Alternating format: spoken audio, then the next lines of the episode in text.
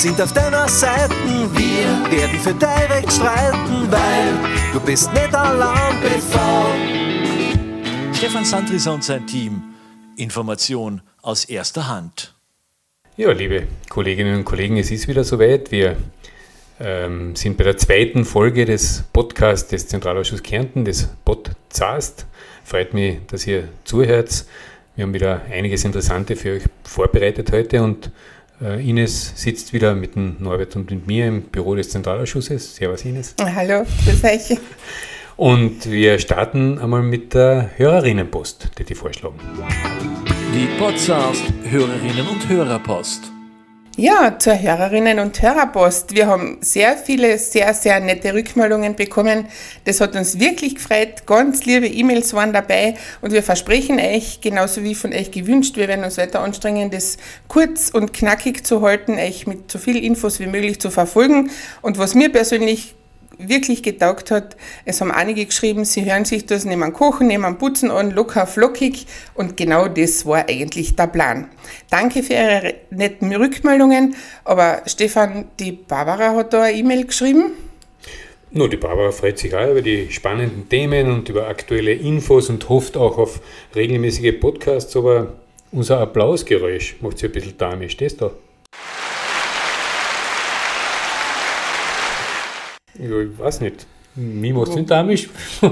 Aber liebe Barbara, wir werden uns ein bisschen zurückhalten mit Applaus in Zukunft, aber ein bisschen was zur Auflockung, wenn wir dazwischen auch immer wieder beitragen, damit nicht nur geplaudert wird, sondern vielleicht auch ein bisschen äh, Abwechslung dazwischen ist. Aber danke für deinen Hinweis. Wir werden das sehr dosiert machen. Danke, Barbara.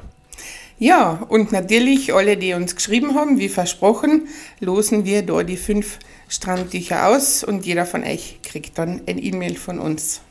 Ja, gerade zu Beginn des Schuljahres oder auch jetzt im Laufe des Schuljahres ist es ja für viele Kolleginnen so weit, dass sie angelobt werden. Stefan, was bedeutet das oder warum ist es eigentlich so wichtig, dass dieser Akt der Angelobung stattfindet in den Schulen? Naja, wenn Lehrerinnen angelobt sind, dann sind sie nicht mehr Privatpersonen, sondern dann mit dem Moment äh, der Angelobung gelobt man ja die Gesetze der Republik Österreich, äh, zu befolgen und, im Rahmen dieser Gesetze tätig zu sein. Und man ist dann praktisch auch ein Organ, vielleicht kann man sogar überspitzt sagen, man ist dann die Republik Österreich selbst. Und das hat eine große Änderung, weil jede Privatperson, äh, die sich irgendwo bewegt, darf im Grunde alles tun, was ein Gesetz nicht ausdrücklich verbietet. Äh, es ist uns ja gestattet, auf der Straße laut ein Lied zu singen, außer es ist ein anrüchiges Lied oder irgendein verbotenes Lied. Ähm, in, Im schulischen Kontext ist das ein bisschen anders. Da darf ich nicht alles tun, was nicht ausdrücklich äh, verboten ist, sondern da darf ich nur das tun, was ausdrücklich erlaubt ist. Und das ist das Wichtige bei der Angelobung. Damit gelten für jeden Lehrer, für jede Lehrerin die schulgesetzlichen Regelungen und die und im Rahmen derer diesen zu befolgen und im Rahmen derer äh, darf ein Lehrer, eine Lehrerin nur arbeiten. Und diese gesetzlichen Regelungen, die sind sehr zahlreich, sehr kompliziert, sehr unterschiedlich, zum Teil auch sehr verwirrend, schwierig zu lesen. Und wir sollten heute vielleicht äh, beginnen, einmal ein paar Bereiche ähm, dieser Schulgesetze zu besprechen und vielleicht näher zu erklären. Genau. Das heißt aber, wenn ich das richtig verstehe, ist das jetzt nicht nur mehr Verpflichtung als Lehrperson, das zu befolgen, sondern das ist ja eigentlich auch ein Schutz für mich. Weil wenn dann jemand kommt und sagt, jetzt machst du das, kann ich dann eigentlich sagen, das darf ich ja gar nicht. Absolut. Also diese Gesetze schützen jeden Lehrer, jede Lehrerin, wenn, wenn man sich wirklich daran hält. Äh, ein ganz ein gutes Beispiel dafür, man kann das sehr gut erklären, an allen gesetzlichen Regelungen, die mit der Aufsichtspflicht zu tun haben. Reinhören, informiert sein. Also eine der meistgestellten Fragen, wenn wir ja vor Ort sind mit unserem Format BV vor Ort, ist wirklich die Aufsicht. Also da kommen immer ganz viele Fragen und ich werde jetzt einmal versuchen, grundsätzlich diesen Aufsichtserlass da grob zu umreißen.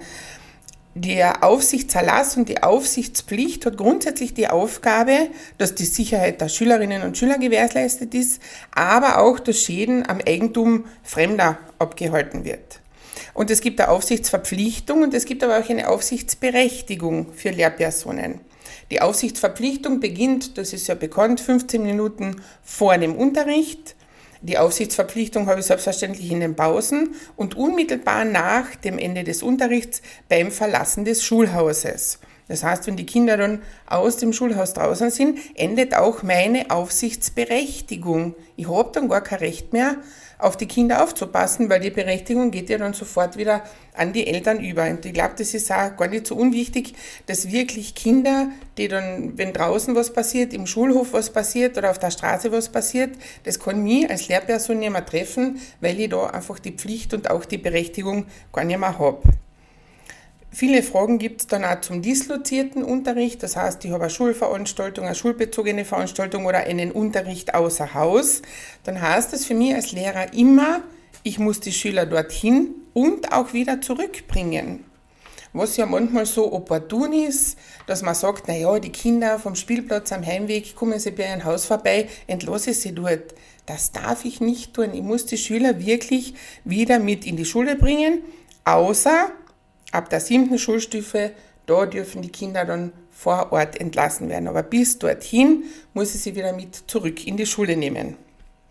Was auch nicht zulässig ist, ist so die Art Generalermächtigung der Eltern zu sagen, naja, wenn immer ihr außer Haus am Spielplatz seid oder Turnen seid, dann dürft ihr mein Kind dort entlassen. Auch das ist nicht zulässig. Eine Ausnahme gibt es allerdings für den Unterricht, der außer Haus stattfindet, für den dislozierten Unterricht. Der betrifft allerdings nur den Gegenstand Bewegung und Sport. Da gibt es ein Rundschreiben aus dem Jahr 2018, das auch erlaubt, Schüler der fünften Schulstufe schon dorthin zu bestellen oder auch dort zu entlassen. Das ist aber die einzige Ausnahme für diesen dislozierten Unterricht. Ines, was immer wieder ein Thema ist, das ist die Aufsicht der Schülerinnen in der Früh, weil ja oft die Eltern die Kinder mit in die Schule nehmen, wenn sie zur Arbeit fahren und dann sagen, die Kinder sollen in die Schule gehen und dort soll irgendwer aufpassen, bis der Unterricht beginnt. Oft ist das schon um 7 Uhr der Fall. Wie schaut es da aus? Naja, grundsätzlich ist es so, dass kein Schulleiter einen Lehrer verpflichten kann, diese Aufsicht zu machen zwischen sieben und halb acht, auch wenn die Lehrer in der Schule sind. Und ganz viele Lehrer sind schon sehr früh in der Schule, um ihren Unterricht zu organisieren. Aber der Schulleiter kann da keinen Kollegen verpflichten. Der Kollege kann das freiwillig machen. Es kann ja jede andere Person machen, aber es braucht dazu ganz dezidiert einen Beschluss des Schulforums. Einfach so einen Lehrer zu bestimmen, das ist definitiv nicht möglich. Wie schaut es in den Pausen aus? Ja, in den Pausen ist es ja ganz oft so geregelt, dass es Aufsicht gibt oder, oder Gangdienst gibt. Und wenn ich jetzt einen langen Gang ähm, vor mir habe, ich kann natürlich nicht in jeder Klasse gleichzeitig sein. Ja? Und ich kann, wenn in der oberen Klasse was passiert, das kriege ich vielleicht oft einmal nicht mit. Wichtig ist aber, dass ich dort bin, wo ich meine Aufsicht zu erledigen habe, wo ich eingeteilt bin, laut meinem Stundenplan oder nach diesem Gangdienstplan. Und dann wird mir auch nie irgendwas passieren. Da sind wir jetzt wieder ein bisschen bei diesem Punkt, den wir schon eingangs besprochen haben, nämlich bei der Sicherheit, die Lehrerinnen und Lehrer haben. Die Aufsicht gehört ja genauso zum Dienstplan eines Lehrers, einer Lehrerin. Das heißt, wenn die Schulleitung, und die macht ja den Stundenplan und damit den Dienstplan, die Aufsicht für die Lehrerinnen und Lehrer festlegt und die Lehrerinnen und Lehrer dort sind, wo sie laut Dienstplan, laut Aufsicht auch sein müssen, dann kann ihnen auch nichts passieren. Ich glaube, das ist ganz, ganz was Wichtiges und hat auch ein bisschen äh, mit dem zu tun, was wir jetzt besprechen wollen, nämlich mit der Amtshaftung.